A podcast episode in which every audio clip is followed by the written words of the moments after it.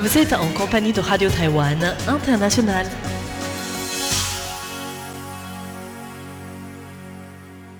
Bonjour et bienvenue en compagnie du service français de RTI. C'est François-Xavier Boulet au micro pour vous présenter le programme de ce jeudi 18 juin.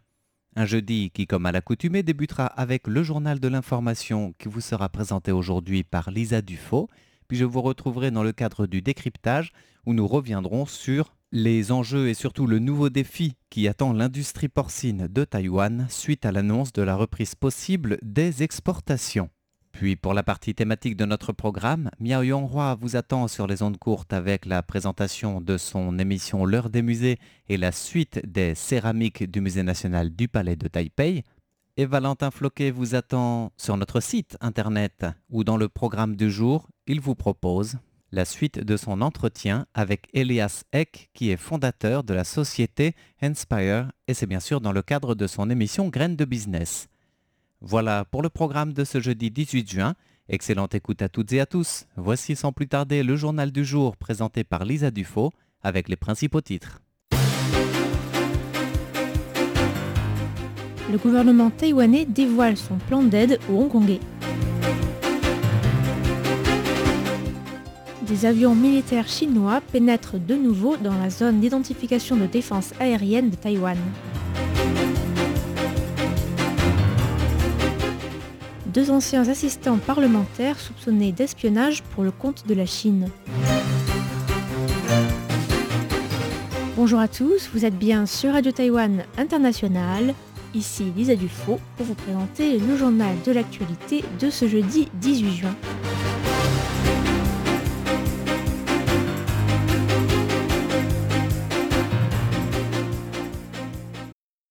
La commission ministérielle des Affaires continentales a dévoilé aujourd'hui en conférence de presse son plan d'action et d'aide humanitaire pour les Hongkongais, un programme qui comprend la création et l'ouverture dès le 1er juillet prochain d'un bureau d'échange et de services aux Hongkongais. Trois catégories de Hongkongais pourront s'adresser au bureau pour venir à Taïwan, les investisseurs, les entrepreneurs, les professionnels spécialisés ainsi que les étudiants, mais aussi les personnes menacées pour des raisons politiques et enfin les entreprises internationales basées à Hong Kong et désirant s'installer à Taïwan. Le plan d'action du gouvernement dépasse donc la simple aide humanitaire et espère attirer les professionnels et les entreprises hongkongaises pour participer au développement économique de Taïwan. Le président de la commission, Chen Mingtong, a précisé que le bureau n'accorderait une aide qu'aux Hongkongais qui arrivent à Taïwan et que cette aide visait à soutenir et non pas à secourir les Hongkongais.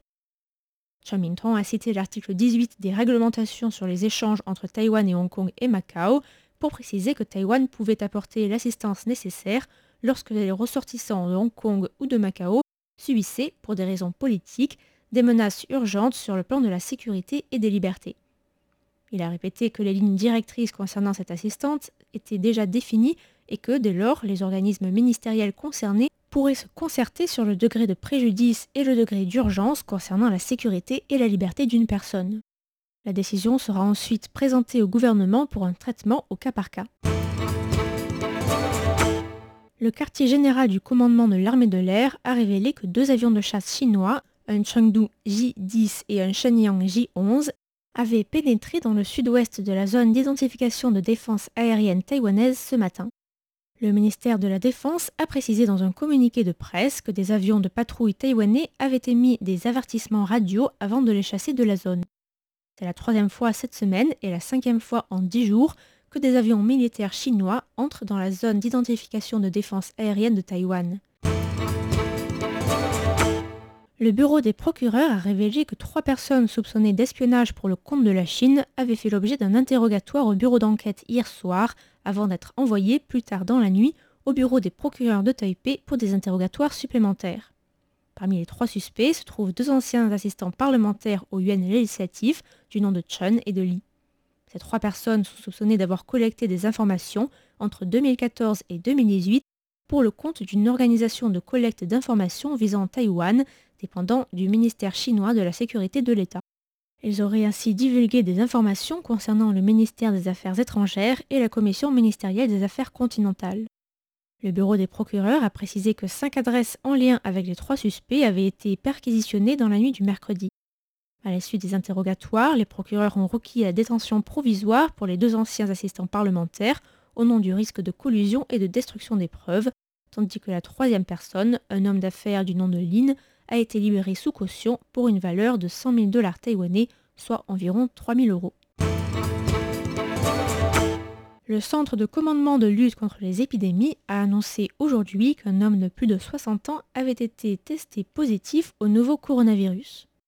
Le nouveau cas porte à 446 le nombre total de cas confirmés.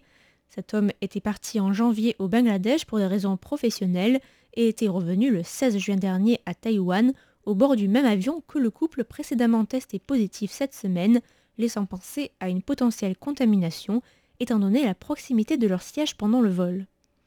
Le centre a précisé que le couple en question avait menti aux autorités sanitaires, prétendant avoir porté un masque et une combinaison de protection pendant le vol, alors qu'il a été prouvé plus tard qu'il ne portait pas de combinaison. La mère de Taichung, dont est originaire l'épouse du couple, a déclaré que par cette fausse déclaration ayant mis en danger la santé d'autrui, le couple encourait une amende de 600 000 à 300 000 dollars taïwanais, soit entre 1800 et 9000 euros environ. La commission ministérielle de l'agriculture a confirmé hier la contamination de plusieurs fermes d'élevage de crustacés au décapote iridescent virus 1 ou DIV1, un virus hautement contagieux et mortel pour certaines espèces de crustacés, sans risque de contamination d'animal à l'homme connu jusqu'ici. Le DIV1 est apparu pour la première fois en Chine en 2014 et plusieurs épidémies ont été rapportées depuis, la dernière ayant été observée en Chine en avril dernier. La Commission a précisé que l'on connaît encore peu de choses sur les origines et les conditions de propagation de ce virus, dont le taux de létalité est particulièrement élevé chez les crevettes blanches du Pacifique, les crevettes géantes tigrées et les crevettes géantes d'eau douce. La Commission est particulièrement inquiète au sujet des écrevisses qui, contrairement aux crevettes, ne présentent pas de symptômes lorsqu'elles sont infectées par le virus, tout en pouvant potentiellement contaminer d'autres espèces de crustacés. Avec la propagation de ce virus dans des élevages situés sur la côte chinoise, les autorités sanitaires taïwanaises ont lancé, fin mai, des inspections dans l'ensemble des 103 fermes taïwanaises. 12 fermes d'écrevisses et 4 fermes de crevettes ont été touchées par le virus, poussant les autorités sanitaires à désinfecter 1,5 hectare de surface et à détruire 1521 kg d'écrevisses d'élevage. Il a été précisé que les crevettes n'avaient pas encore été vendues sur le marché, ces dernières n'ayant pas atteint la maturité. À 86 ans et après 60 ans de recherche sur les primates, la Britannique Jane Goodall a obtenu le prix Tang pour le développement durable, un prix taïwanais décerné tous les deux ans depuis 2014 dans quatre domaines développement durable, sciences biopharmaceutiques, sinologie et état de droit. Jane Goodall a été récompensée pour ses découvertes révolutionnaires en primatologie qui redéfinissent la relation entre l'homme et l'animal et pour son dévouement sans égal de toute une vie à la préservation de l'environnement. Au cours de sa carrière, Jane Goodall a établi plusieurs institutions et programmes pour promouvoir l'étude de la vie sauvage et la protection de l'environnement, comme le Centre de recherche de Gombe Stream, l'Institut Jane Goodall ou encore le programme Roots and en 1991. Kelly Koch, directrice de la branche taïwanaise de l'Institut, a précisé que Jane Goodall espérait pouvoir venir à Taïwan pour la cérémonie de remise des prix qui devrait avoir lieu, si la situation sanitaire le permet, la semaine du 20 septembre. En fait, elle est déjà venue à Taïwan au moins 18 fois. Donc nous avons aussi établi une branche de l'Institut à Taïwan et commencé un travail de protection et d'éducation à l'environnement il y a déjà 20 ans de cela. C'est pourquoi Jan Goodall sera très contente de pouvoir venir à Taïwan pour le prix Tang. Pour elle, c'est la reconnaissance du travail de toute une vie. Chaque lauréat du prix Tang recevra un prix en liquide de 40 millions de dollars taïwanais, environ 1,2 million d'euros, ainsi qu'une bourse de recherche de 10 millions de dollars taïwanais, soit environ 300 000 euros.